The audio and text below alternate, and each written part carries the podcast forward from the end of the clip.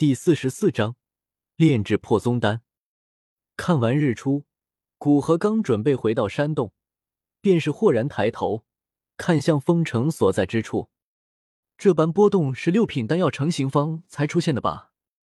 古河疑惑的自语。片刻后，他微微皱了皱眉，道：“那个方向是封城，寒风将地灵丹炼制成功了，不愧是被原先的药尘视为衣钵传人。”这天赋果然极为出色，感慨了一句，古河便不在意。现在他又不在封城附近，就算在封城附近，以寒风的性格，估计宁愿炼制丹药失败，也不会置于危险之下。回到山洞，古河先看了一下月灵兰花，看着那兰花欲开未开的样子，算是体会到了蓝雨雷鹰的无奈。以这兰花开放的周期。不知道他炼制完破宗丹之后能不能完全开放？如果不能的话，哪怕药效无法达到最大，古河也要将其采摘，不然放在这里实在不能让人放心。古河回到药鼎附近，盘腿而坐，大袖一挥，十来个玉盒便从那戒中悬浮在其身前，玉盒之中散发着一股股浓郁的药香。一看便知不是寻常之物。破宗丹，六品顶峰丹药，能够凌得斗皇巅峰的强者，在晋级斗宗之时，多一成的成功率，并且保证服用之人，即便冲击斗宗失败，也能将实力稳定在冲击之前的地步，而不会出现等级降低的情况。将破宗丹的介绍、炼制之法以及种种所需要注意之处一一在脑海中闪过，古河眼中一丝炽热悄然出现。以他现在的积累，再过一些时间，可以考虑晋升半步斗宗了。但要按部就班的修炼，突破到斗宗，估计最少还需要一年的时间。也许很多斗皇巅峰听说可以一年突破到斗宗，会欢喜的发疯。但这是古河不允许的，在黑角域这个鱼龙混杂的地方，不进步便是退步，而且有魔岩谷这个大敌在旁边，可没有时间给他安稳的进步。而破宗丹便可以帮他解决这些问题。一成的成功率虽然看起来低，但这是在本身突破的成功率之上再加上一成。若是你有九成突破的几率，那么有一枚破宗丹相助，你便有十成突破的几率。可以百分百的突破到斗宗级别。古河现在已经是斗皇巅峰，可以接触到斗皇与斗宗之间的那一道坎，具备突破斗宗的条件。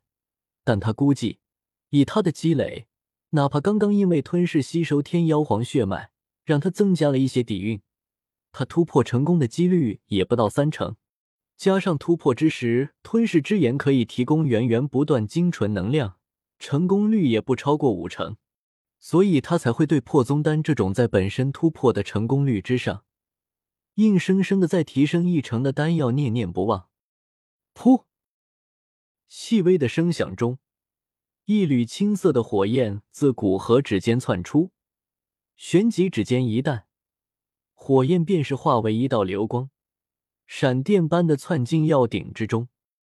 火焰刚刚进入药鼎，细小的身体便是猛然膨胀。短短一瞬间，细小的火焰便是化为熊熊烈火，在药鼎之内燃烧。待得药鼎之内的温度达到了一个恒定程度之后，古河手掌一招，一个散发着些许寒意的雪白玉盒便是被其吸入手中。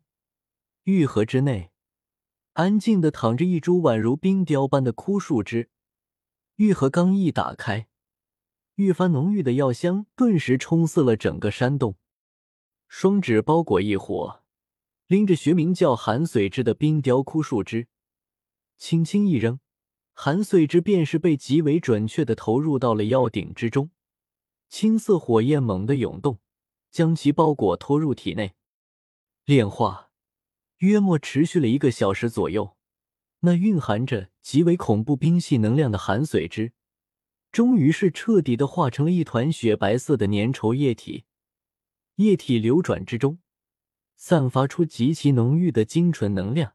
炼化完毕后，古河在花费了半小时时间，方才将之淬炼完毕，然后也不歇息，手掌一动，再度将另外一株同样顽固的药材投入药鼎之中。时间在安静的山洞之中缓缓流逝，而那悬浮在古河身前玉盒之中的药材，也是逐渐的减少。一股互相掺杂的浓郁药香徘徊在山洞之中，宛如云雾。随着药材的逐渐提炼完毕，古河的脸色却是越加凝重了起来，精神高度集中。提炼药材并不困难，哪怕是一个五品炼药师，多耗费一点时间都可以提炼出来。真正困难的却是提炼药材之后的融合部分。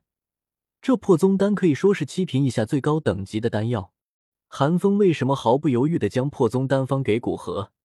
除了极为希望得到地灵丹之外，就是并不认为古河能够炼制出来。要确保炼制破宗丹的成功率，最好是在炼药术进入七品之时再进行炼制，不然普通的六品炼药师哪怕炼制出来，想想那恐怖的失败次数，以及每次失败所耗费的药材，也会让他心中抽痛。以古河如今的炼药术。加上远比一般六品炼药师强大的灵魂力量和异火的辅助，加上最近提升的异火契合度，炼制破宗丹成功率恐怕也不会超过六成。